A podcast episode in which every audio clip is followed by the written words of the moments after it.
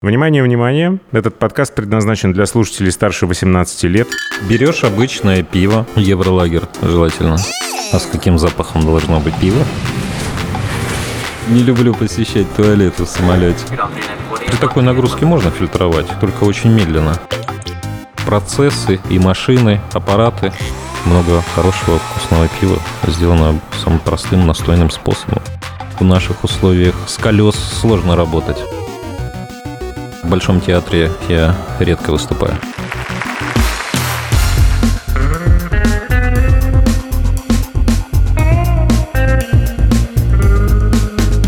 Два пива, пожалуйста. Всем привет, я Олег Короткий, журналист и домашний пивовар. Третий сезон подкаста набирает обороты. Новые выпуски выходят, как и прежде, раз в две недели по четвергам. Подпишитесь на телеграм-канал «Два пива», там я публикую все новости и анонсы, связанные с этим проектом. А еще там можно задавать вопросы героям голосовыми сообщениями. Подкаст выходит при поддержке компании Zip Service, поставщика солода, хмеля, дрожжей и другого сырья для пивоварения, а также пивоваренного оборудования европейского бренда ZipTech. Подробности на сайте zip24.ru. Это была реклама. Два пива, пожалуйста. А герой этого выпуска – главный пивовар коломенской пивоварни Pivot Point Евгений Корчагин. И, наверное, не только Pivot Point. Pivot Point – это крафтовое направление, есть еще старовар, есть коломенская, есть алтайские традиции и безалкогольная серия коломенские напитки. Вот сейчас будем во всем разбираться, по крайней мере, попытаемся. Всем привет. Находимся на заводе, кстати говоря. Здесь просто масштабы впечатляют. Евгений для нас устроил экскурсию, которую мы попытались записать на два микрофончика. Я не знаю, что из этого вышло. Если вдруг все хорошо, то сейчас вы попадете именно туда, с чего все начиналось. Так, яблонька, значит, в честь пятилетия пивоварни. Да. А яблочки там настоящие уже? Или Да, это и она уже бутафория? как бы родила, нет, Да настоящая. ладно, правда? Да. Вот дичка там была прям такой сидоровый сорт. Жалко ее, конечно. Выбрали сотрудники, чтобы и скушать можно было. И После той истории, которая произошла с э, ее предшественницей, здесь должна быть еще и табличка бульдозером, ковшом не махать. Да. Выглядит как какой-то средневековый или там... Ну, это бывшие там помещения для выращивания крупнорогатого скота или еще Но что-то. я смотрю, там и коровы, и гуси, и кого только нет. Вы дробину все туда? Дробина поедается в Коломенском районе достаточно много. И коровники, и свинарники, и все остальное. Даже зимний сезон даже в очередь стоят. Слава богу, этим проблем нету. С утилизацией дробины все на пользу А пивоварня вот в этом скотине. здании получается целиком. Ну, вообще пивоварня у нас из двух корпусов состоит. Это вот первый корпус, который вводился в эксплуатацию, ну, самый первый. Как называется этот архитектурный стиль? Минимализм.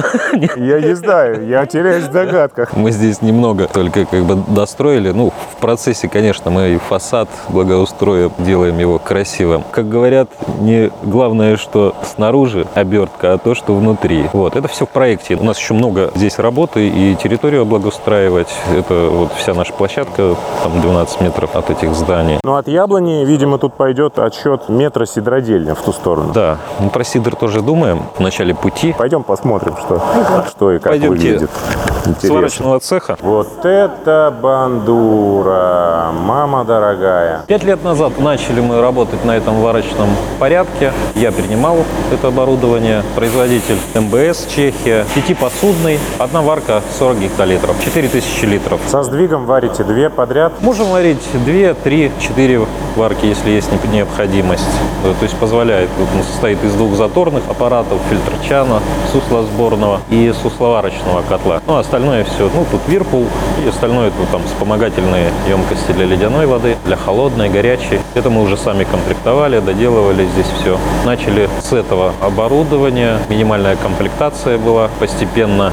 Ну и в течение пяти лет модернизируемся, доделываем, что-то меняем. Сейчас у нас фильтр чан под замену пойдет, потому что этот недостаточно эффективный. Сколько максимальная плотность вы делали на нем? Максимальную делал 24. Ну, если высокоплотное мы делаем, то двумя заторами. Благо то, что есть два заторных, ну, мы специально, ну, Сергей Александрович хотел, чтобы удобно было работать отварками. Делим на два затора и фильтруем, как бы, ну, получается две варки по 2000 литров. Ну, чтобы этот процесс как бы ускорить, мы и меняем фильтр чан. Сейчас он уже практически готов, и через пару недель начнем монтаж. Тут, наверное, на самом деле проблема не вставить новый, а вытащить старый. Да нет, у нас большой опыт вытаскивать и затаскивать. Ну, кран-балки-то нету или есть? На ручках, э, через ворота боком, выставляешь стеклопакет, через окно манипулятор со своей стрелой, поднимаем. Пивоварня как бы строилась не сразу, то есть оборудование не все было закуплено, а как бы минимум. И потом уже работая в процессе мы что-то добавляли, переносили. И цех мы сначала один запустили, а второй уже в процессе работы. Ну и сейчас мы постоянно что-то ремонтируем, докупаем оборудование. Дорого, это большие деньги.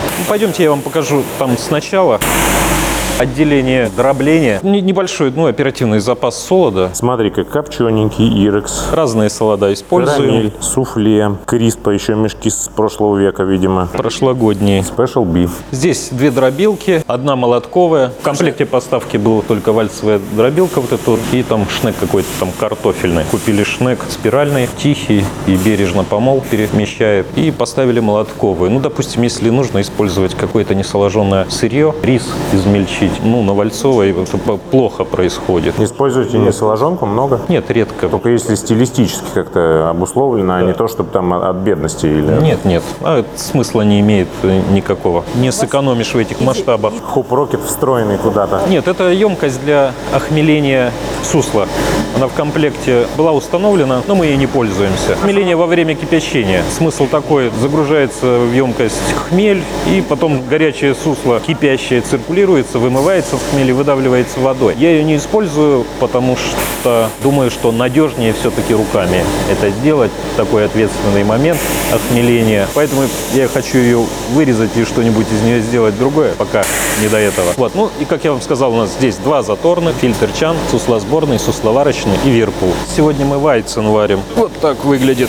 Дежурный запас альфа-амилазы. Подготовка воды, установка обратного осмоса, обезжелезивания. На сайте написано, что ар- артезианская вода.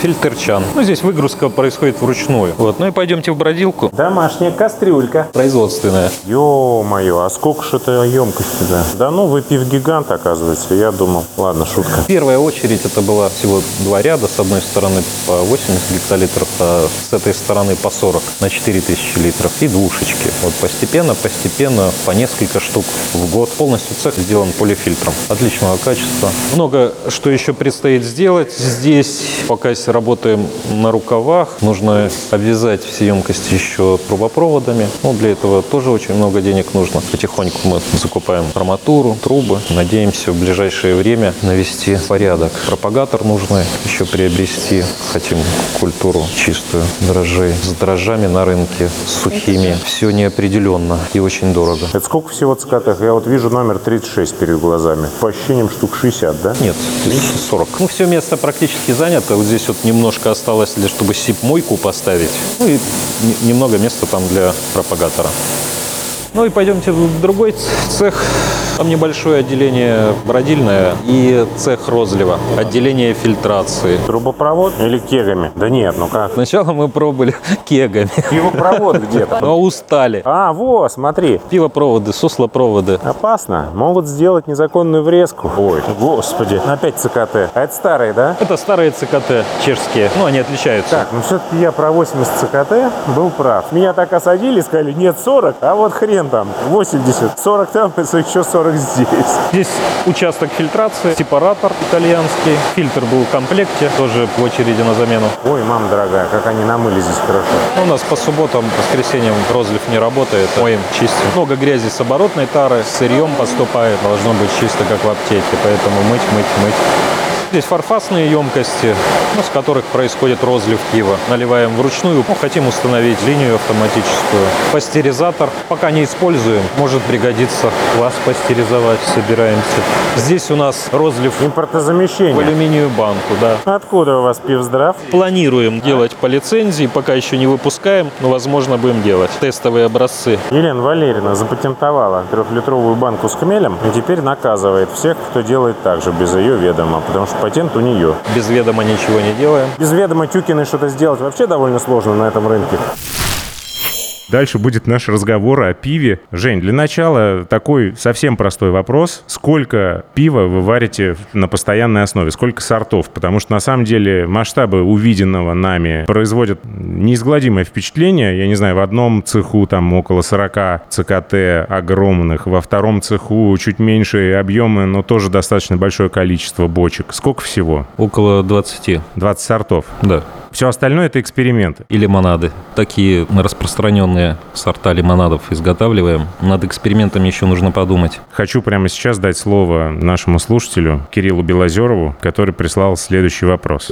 Здравствуйте, Евгений. Как э, неоднократно уже слышали, в крафтовой тусовке все-таки сложилась тусовочка, которая считает себя истинно крафтовой, а другие пиварни не считают таковыми. Это заблуждение или все-таки есть моменты, по которым вы это отчетливо видите? Заранее благодарю за ответ. Как бы мы ни пытались уйти от вопроса в этом подкасте, что такое крафт и как вы себя там позиционируете на рынке, все равно сами слушатели присылают постоянно вопрос, связанный с тем, вы крафт или не крафт, и как вы относитесь к тому, что вот кто-то, кто, возможно, был здесь и видел ваши масштабы, либо в комментариях к этому подкасту, либо где-то там на просторах социальных сетей напишет, «У, да это уже не крафт, это, да вы что, это же вот они у них тут, ого-го, заводище!» Ну, на самом деле мы не такое большое производство. Мы находимся в рамках малого пивоварения. Завод малой мощности. Ну, что касается размера, хорошо. Ну да, размера. А что такое крафтовость? Вот она как-то измеряется? Но если крафтовость измеряется в варке пива в кастрюльке, то у меня она есть. Я видел кастрюльку, не дам соврать, да, там стояла такая небольшая. Да, 35-литровая, маленькая есть домашняя пивоварня. Делаем изначально на ней какие-то эксперименты. Вот. Ну, а то, что касается тусовки или не тусовки, ну, я не знаю. Я, допустим, не состою ни в какой тусовке, но общаюсь с многими пивоварами, которые позиционируют себя крафтовыми. Я как бы мало на это внимание обращаю. Мы делаем пиво, если пользуется спросом или что-то интересно попробовать, мы просто делаем, варим. Крафтовое это не крафтовое. Окей, мы, мы познакомились на пивном фестивале в Сергиевом Посаде, свои фест. Он был крафтовым или не крафтовым? Я вот ходил, так и не понимал. Думаю, крафтовый это фестиваль или не крафтовый? Какой? Ну, скорее всего, да, потому что необычная продукция была там представлена, на мой взгляд.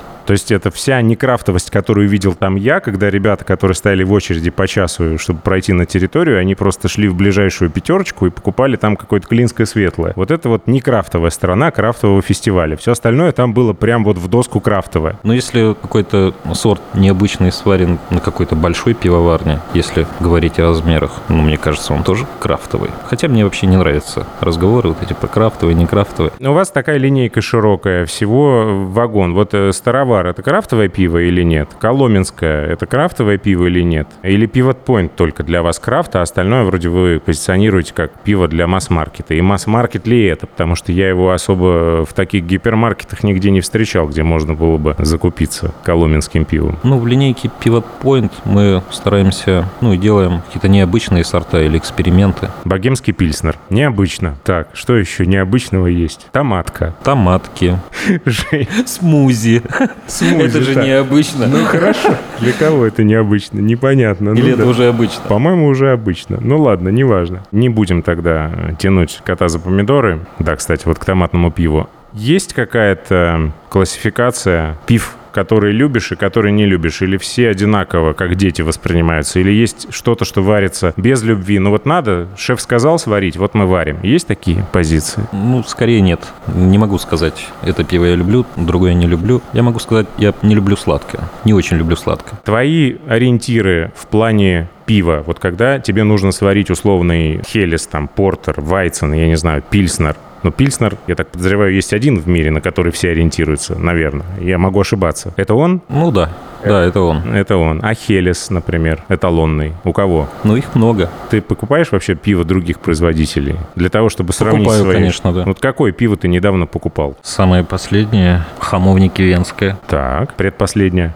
Даже не помню. Что-то из отечественного точно. Ну, здесь, знаете, часто не попробуешь. Своего много. Поэтому, ну, раз в неделю. А есть какие-то незакрытые гештальты в плане стилей, я имею в виду? Какое-то пиво, которое еще не сварено? Много еще не сварено. То, что мы производим, можно еще варить, варить. И не переварить. Ну, допустим, фламандский или эль мы еще ни разу не делали. Хотелось бы. Проблема повторяемости для такого большого завода, как ваш, она существует? Или вы уже научились делать пиво с постоянным качеством? Или все-таки партии отличаются друг от друга? Нет, ну, мы постоянно над этим работаем, чтобы отличий никаких не было, потому что это главное. Но вы же не можете купажировать сырье, например? Сырье периодически может меняться. Я не думаю, что это очень сильно влияет.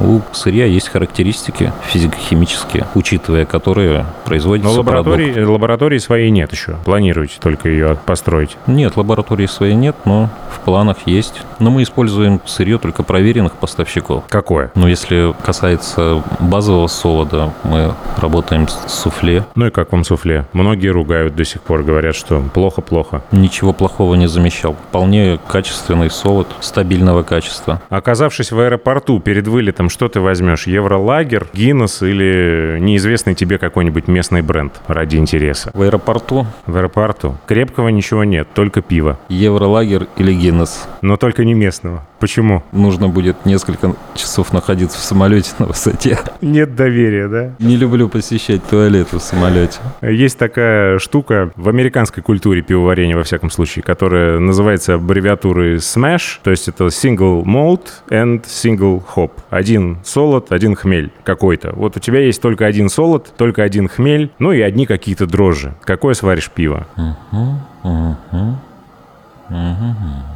Интересно. Можно много чего сварить из одного хмеля и солода. Самое простое хелис. Один хмель, один солод, одни дрожжи. Не скучно варить пиво со вкусом пива и с запахом пива? Нет, не скучно. А с каким запахом должно быть пиво? А рецепты пива – это страшная коммерческая тайна? Нет, абсолютно нет. Тут должен быть след- Рецепты все всем Следующий известны. вопрос. Э, Евгений, расскажи какой-нибудь рецепт какого-нибудь пива, которое вот прям хочется кому-то повторить, и ты его точно знаешь. Например, какого-нибудь... Ну, какое? Ну, кстати, томаточка. Томаточку? Да. Ну, самое простое. Берешь томатный можно сок, делать? водку и воду, да? Берешь обычное пиво, евролагер желательно. Нет, пиво нужно сварить, а не берешь пиво. А, Это сварить нужно. Исходное э, солод, вода, хмель, дрожжи. Ну, если хочется помучиться, мы делаем сусло. Какой плотности? Но это уже на любителя. Наверное, покрепче. Мы же клон, А. клон-бир делаем. Ну, Клон-бир. 15-16. 15-16. Да. Засыпь не имеет значения, просто светлый солод, любой базовый. Можно пшеницы немного добавить. Сколько? Ну, процентов 20. Тогда надо еще и рисовые лузги не забыть, чтобы отфильтроваться, иначе же это же дома, это же по-другому да, не работает. обязательно. Так, Рисовые хорошо. лузги. Затираем, потом фильтруем затор. э, Немножко прокипятить минут 15. Всего лишь? Да. Добавить молочно-кислую культуру. Можно в домашних условиях, тех, у кого есть домашнее хозяйство, немножко живого йогурта использовать. Так. Можно молочно-кислую культуру доступную какую-нибудь. В магазинах сыроделия продаются. Закваску можно взять молочно-кислую. Так. Закислить, прокиснуть. pH у нас должен опуститься до какого значения? 3,035. Если хочешь покислее, то пусть будет трешка. Трешка. Так. Чуть-чуть послаще, 3,5 достаточно. Далее, после закисления прокипятить сусло уже около часа, охмелить его. Дальше что мы? Осветляем его при помощи ирландского моха в домашних условиях. Таблеточку ну, или, ну, Верфлока. или других Мгм. таблеточек. Охлаждаем До температуры задачи дрожжей. до температуры начала брожения. Мгм. М, А забыл. какие? Самое главное это забыл. Помидоры. Нет, не помидоры. Нужно специи добавить-то. Кориандр, конечно. Еще что? Ну, Если это газе. А если это, Ну, может быть, не, томатка, не это газе. гоза или нет? Что это такое? Ну, если есть кориандр, то да. То есть у вас от партии к партии непонятно, то ли есть кориандр, то ли нет кориандра. Можно и не добавлять кориандр, это же Бычье на сердце это гоза или не гоза? Гоза. Отвечайте на поставленный вопрос. Да, Гоза. Вот, Так, с поэтому кориандром, нужно значит. добавить Хорошо, кориандр, так. Сколько? А в какой мы кастрюле варим? 35. Самая распространенная. Так, калькулятор. Грамм 40 хватит. Без шпаргалки. Так, отлично, 40 граммов. А измельчаем или прям так? Измельчить.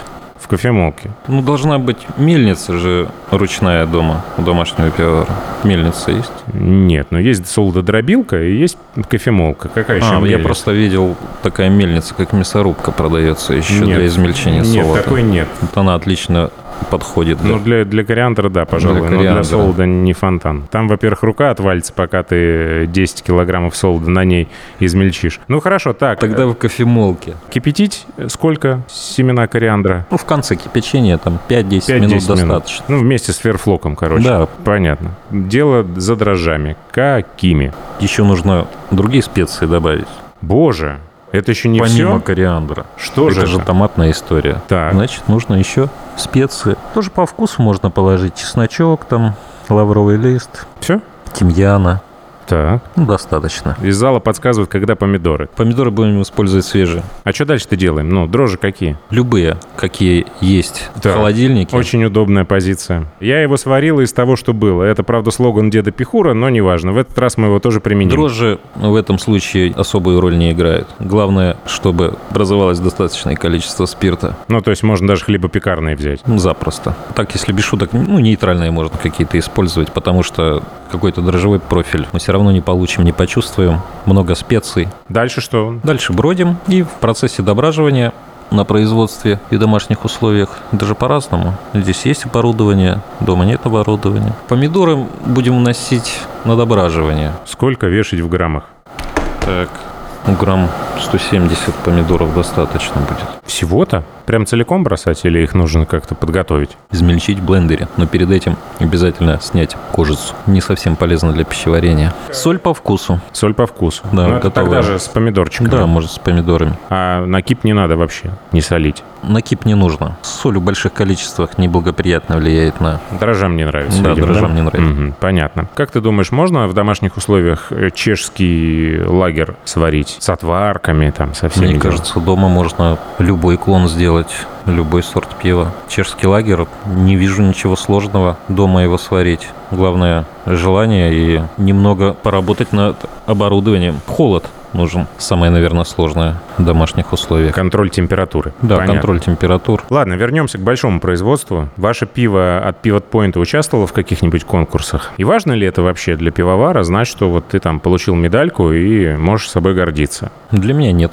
Важно, чтобы продукт, который мы производим, нравился потребителю, и хорошие отзывы были от потребителя. А какая-то медалька, ну, Покажу такой Жене фотографию. Тут ты явно не без удовольствия пьешь пиво из э, кубка. ну, просто не было другой посуды. Это от безысходности. Да. Ну, я так и думал, да. Почему-то так и думал. Коллеги говорят, что у вас на заводе очень сложный варочный порядок, пятипосудный, 4 тонны, два параллельных затирания, там, с небольшим сдвигом по времени. Сколько человек задействованы на одной варке? Или это все автоматизировано и там достаточно только подходить контролировать? Один человек именно управляет э, варочным порядком, один человек. Ну, еще есть помощники, которые помогают загрузить солод, выгрузить дробину. А сколько всего человек работает на заводе? Примерно хотя бы. Ну, по ощущениям, человек Ну, около 25-30, да? Да, 25-30 человек. Ну, В смене работает 4 человека, которые именно заняты производством пива. Процесс не автоматизирован, полуавтоматизирован. Ну, это же, наверное, даже и хорошо. Вы же крафтовый завод. Ну да. Но на самом деле тут вопрос этой автоматизации стал камнем преткновения в судебной тяжбе, которая возникла после того, как уже этот завод у вас появился. А ты можешь рассказать вообще вот в двух словах, что там было не так с этим оборудованием? Твоя точка зрения. Но если так, на вскидку по памяти, это уже было давно, я уже начал забывать все, что было. Ну, допустим,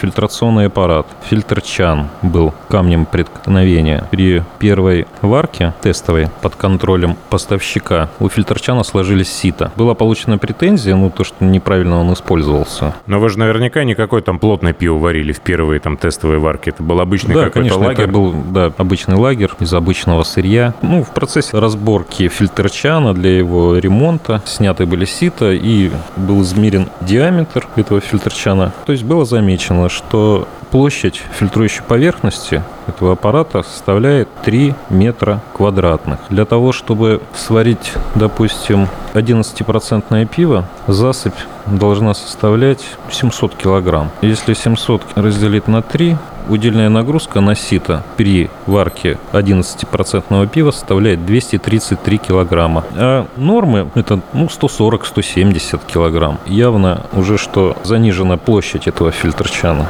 Еще одна причина это из-за чего сложились сито. Ну, при такой нагрузке можно фильтровать, только очень медленно. Ну, потому что не работали мешалки в заторных котлах. Не выполняли свои функции. Из-за того, что они не перемешивали ну, затор равномерно, соответственно, гидролиз не происходил, не осахаривался затор. Это еще одна причина. Танки лагерные не охлаждались, охлаждение не было смонтировано надлежащим образом, насосы неправильно были подобраны. Э, Далее занижена площадь теплообменника, Первую варку мы охлаждали 5,5 часов до температуры 12 градусов. Ну, впоследствии они увеличили. Поставлено это было по договору варочный порядок полностью автоматизирован. Должен был, автоматизация должна быть поддерживать инфузионный, одна, двух, трехотварочный способ. На самом деле такой программы никакой не было, полностью ручной, в ручном режиме. На запросы поставщику, в какие сроки будет сделана эта автоматизация, был получен ответ, что установлен контроллер с искусственным интеллектом,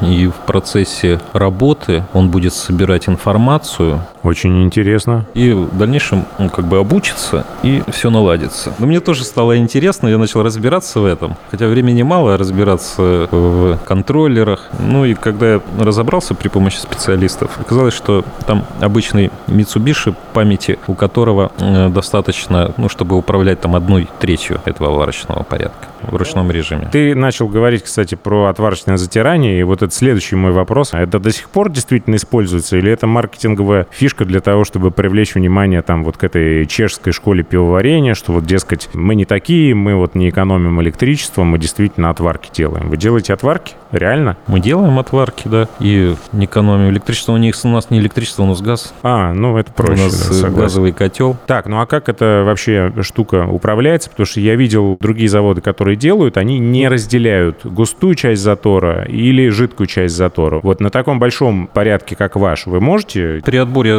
отварки выключается мешалка, да, и выдерживается пауза небольшая. Со дна просто берется то, что а, успеет осесть. Да. Ну, так все равно не разделяется затор. Ну, я не знаю, ну, это зависит, наверное, от конструкции самого заторного аппарата, скорее всего, от днища. Отбирается более густая часть, чем остается. То есть кипятится более густая часть. Ты сказал сейчас, что вы собираетесь менять фильтр-чан тот самый, да, пресловутый? Да. Теперь он станет шире, насколько я понимаю. Насколько? Ну, он ну, станет э, таким, каким должен быть. По расчетам. Да, по расчетам. На засыпь на 4000 литров. Он будет 5 метров. И удельная нагрузка при такой площади будет 140 на 11% пиво, 140 килограмм на метр квадратных. Скажи такую вещь, пожалуйста, как технолог. Ты можешь подтвердить или опровергнуть гипотезу о том, что меланоидиновым солодом можно решить проблему отварок? Или наоборот, ты считаешь, что отварки — это отварки, а меланоидиновый солод — это другая форма извращения, и к пивоварению она не имеет никакого отношения? Мне кажется, можно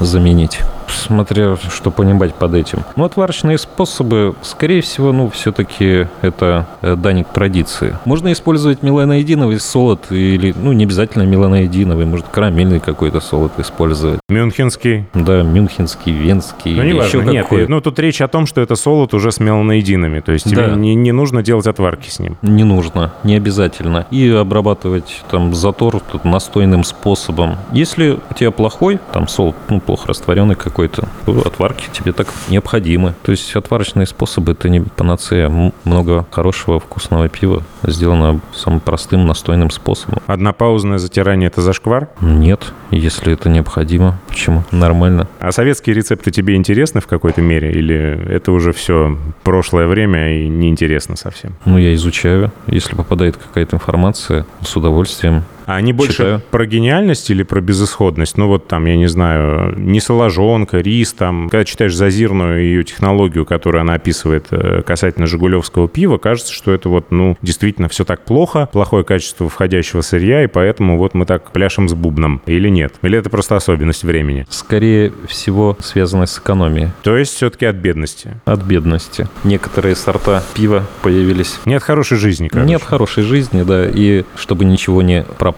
Так появились многие блюда, я должен сказать, что на самом деле и пицца появилась из-за того, что не хотел человек, чтобы все что-то пропало. Вот. И здесь тоже. А вот если бы ты сейчас запускал новый завод, какое бы оборудование ты на него купил и почему? И какой состав должен был быть? Пятипосудный например, варочный порядок — это удобно? Пятипосудный очень удобно. Это как минимум. Может, я бы еще одну посудину добавил. Шестипосудный. Да, шестипосудный, вот отлично. На все случаи жизни. А, это еще под Sour Kettle, наверное. Вот, точно, да. Да? Нужно Вот. емкость, чтобы заторник не занимать, когда варишь трехотварочными способами.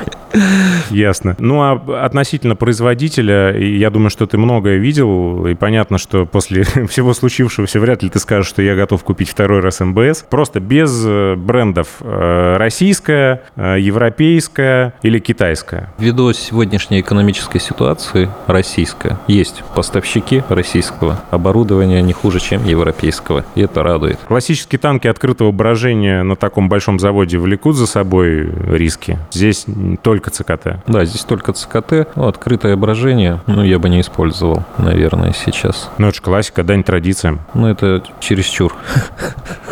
Раньше когда-то вы очень гордились импортным сырьем. Я читал, там на сайте написано даже, что вот там мы берем импортное сырье. А сейчас ты сказал, что вы и суфле, в общем-то, довольны. Думаю, не я один. Это тоже безысходность? Нет, это не безысходность, это соотношение цена-качество. Ну, специальные слода все-таки, наверное, импортные? Специальные, да, импортные. Хотя я брал образцы суфле. Они, ну, запустили уже давно. Производят темные карамельные слода. Я был у них на производстве, смотрел, как они это делают. В принципе, неплохо. Но пока используем импортные. А хмель какой? Ну, хмель по-любому импортный, потому что отечественного-то нет. Ну, как нет? Вот здесь у нас в Краснодарском крае выращивать начали. Чувашский хмель. Ну, как нет хмеля? Ну, он как бы есть, но его нет.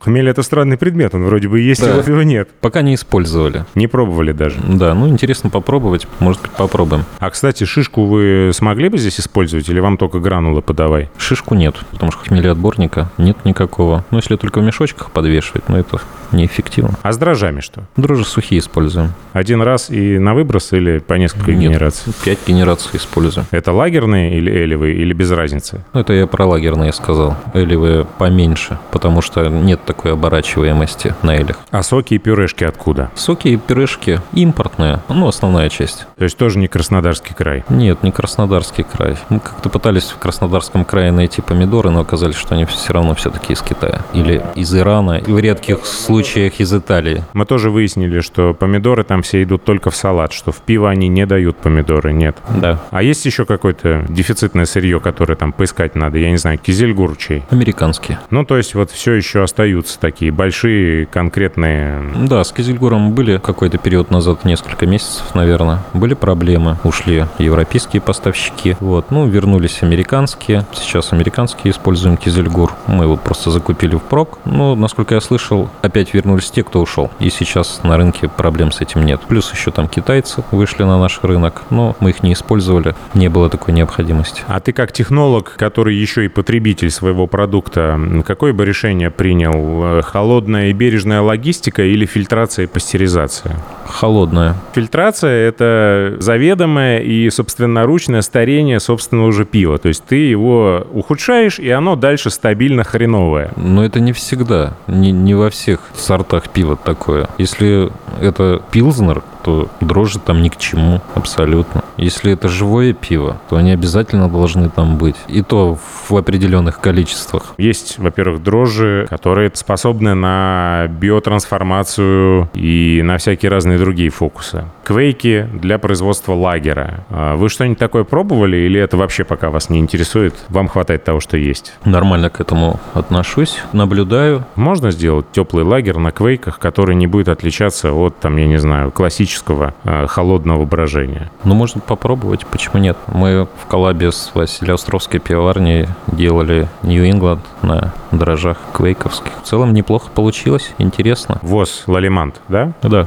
ароматика отличная вообще. Понятно. Очень богатая. А вам не приходится как-то в сезон ускорять собственное производство? Нет, у нас установлены сроки дображивания, как бы придерживаясь этого. Емкостного парка столько, что какой-то сверхмощности или даже в сезон у нас хватает всегда пива. Сколько у вас пустых ЦКТшек на заводе? Может, пять. Просто они там не заполнены, не подключены, мы даже их там в эксплуатацию не ввели. А, в этом смысле. Ну, а из тех, которые подключены и пустых? Имею в виду, что вот вы там не успели туда или не стали Ну, у туда нас варить? нет их пустых, ну смысл Всё занято. пустые, да, все занято. Если это пиво даже не востребовано, пусть созревает, стоит. Осветляется. А большие запасы сырья? Как правило, на производстве по солоду должен минимальный запас сырья ну, двухмесячный. Ну, а так трехмесячный, если по нормам проектирования. В наших условиях с колес сложно работать. В наших условиях дешевле иногда купить впрок и потом доедать то, что куплено по доллару за 80, чем докупать то, что Да. уже по доллару за... Именно так. Но вы храните не все здесь. В Москве арендуем склад. Скажи, пожалуйста, как ты относишься к хмелю с высокой альфой? Есть мнение, что он дает грубую горечь. Согласен ты с этим или нет?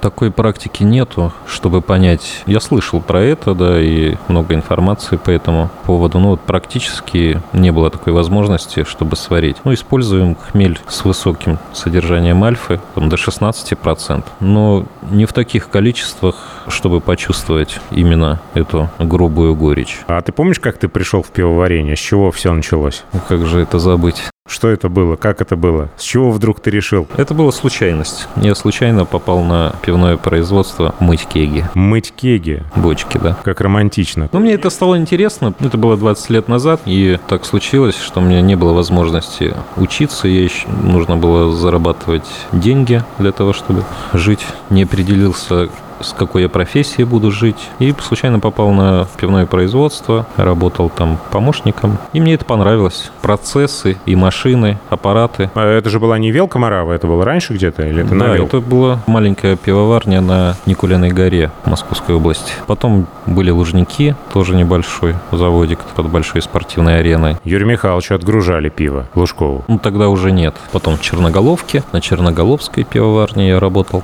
Потом уже в Элкомарава. Ты ведь наверняка знаешь, да, что Василий Иванович тебя считает лучшим учеником своим. Он тебе не говорил об этом? Ну, я слышал об этом. Как ты к этому относишься? Но если он так считает, то ему судить. Ты его чему-нибудь научил за то время, что вы работали вместе? Вот мне что интересно. Ой, мне сложно ответить на этот вопрос. В любом руководящем там или классическом творческом тандеме один визионер, художник, стратег, фантазер, бунтарь, там, я не знаю, экспериментатор, а второй такой руки, исполнитель. С того момента, как ты ушел с Велкомаравы, наверняка твое самоощущение в этом мире, оно должно было поменяться. То есть я хочу спросить тебя о том, стал ли ты вот в этой ситуации номером один, вот здесь ты номер один, теперь ты визионер, или ты все равно а, отвечаешь за процессы и проблемы там каких-то космических кораблей, которые бороздят просторы Большого театра, тебя не волнуют. В большей степени процессами. Здесь больше процессов, чем раньше было. В Большом театре я редко выступаю. Но отношения-то остались нормальными. Отношения нормальные, мы, мы не ругались. Каждый занимается своим делом. Иногда пивовары жалуются, что связаны по рукам и ногам маркетологами, которые говорят, это не вари, это не купит, это не клади, будет дорого и так далее. Какие у тебя здесь на Point взаимоотношения с начальством и какая степень пивоварской свободы у тебя? Нет, трудностей никаких нету. И, ну, вообще эти три там отдела, если руководство, маркетинг и производство, они должны работать вместе. Это должна быть команда. Ну, понятно. Ну, вот, например, заявка на новый сорт, она в каком виде поступает? Что говорят, Жень, нужно светлое нефильтрованное себестоимостью 24 рубля за литр. Так тоже может быть. Или мы вместе обсуждаем. Ну, всегда мы обсуждаем вместе. Если какие-то мы сорта новые выпускаем, то мы обсуждаем, нужны ли они. То есть, ну, просто что-то сварить и потом думать, нужно это или нет. Зачем? Ну, на таких объемах, да, это, пожалуй, сложновато. Какой путь ты посоветуешь выбрать тем, кто сейчас мечтает стать профессиональным пивоваром? Это сначала учиться и потом работать, или там работать сразу, может быть, мыть кеги там и параллельно учиться, или учиться э, в университете, если да, то каком? Ну, по моему опыту, ну, когда я учился, я и работал. Учился и работал одновременно. Мне было так проще, потому что у меня уже был какой-то опыт приобретенный. Ну, и если тебе еще это интересно, мне кажется, так больше можно получить, разобраться в информации. Вот. Ну, или как минимум нужно учиться и получать, если проходить практику, то именно по своей специальности на каких-то предприятиях договариваться, проходить по-настоящему. Потому что теория без практики мало что значит. Мы когда сегодня были на экскурсии, ты сказал, что варщик или пивовар, кто там был у вас эм, за режиссерским пультом? Евгений, да. Евгений. Ты сказал, что он домашник. Да, он домашний У пивовар. домашников есть шансы на этом рынке до сих пор? Конечно, почему нет некоторые домашние или, допустим, как Евгений, у него знаний больше, приходили молодые ребята, которые после института закончили, у него больше знаний и практики. Это не обязательно зависит от образования, от диплома или еще остального, насколько человек увлекается этим делом и развивается в этом направлении. Какие книги на рабочем столе? Ну, я одну, правда, сегодня видел краем глаза. Про казан, мангал и Дастархан или что-то Это был такое. подарок на день рождения. А по пивоварению что на столе? Да на столе ничего у меня нет, потому что у меня стол маленький. На книжной полке достаточно. Ну, какая любимая книжка? Любимая, Ну, или самая часто используемая, куда постоянно, там, я не знаю, приходится заглядывать по каким-то поводам. ну только если в справочник. Ну, хорошо, нарцисс или кунце? Или мальцев? И нарциссы, кунцы, они разноплановые, какая-то информация есть в кунце, какая-то нарциссе. Ну, то есть у тебя нет какой-то одной настольной книги пивовара, я правильно понимаю? Нет, настольной нет. Есть, может быть, какая-то дорого мне, потому что она редкая. Это там Тихомирова учебник, который мне подарили, ну и который просто сейчас не найти. Я, правда, не помню какого-то года. он Самые первые издания. Найдем, Евгений, все найдем. Я каждый раз спрашиваю, и каждый раз потом прихожу домой и начинаю искать, и нахожу. Да. Вот мне сказала Татьяна Викторовна Меледина, что я никогда не найду на бумаге второй том «Нарцисса. Технология приготовления пивного сусла», переведенный на русский язык. Но я нашел. Так что спасибо за ответ. Спасибо огромное, что отвечал на мои вопросы. Спасибо компании Zip Service за поддержку этого подкаста. Если вдруг задумались о запуске собственной пивоварни, смело обращайтесь и за качественным сырьем, и за проектом завода э, бренда ZipTech под ключ. Подробности на сайте zip24.ru. Это была реклама. А герой этого выпуска — главный пивовар Коломенской пивоварни Pivot Point и Коломенской пивоварни, собственно, в кавычках, да, как название, Евгений Корчагин. Спасибо большое. Спасибо вам. Занавес. Два пива, пожалуйста.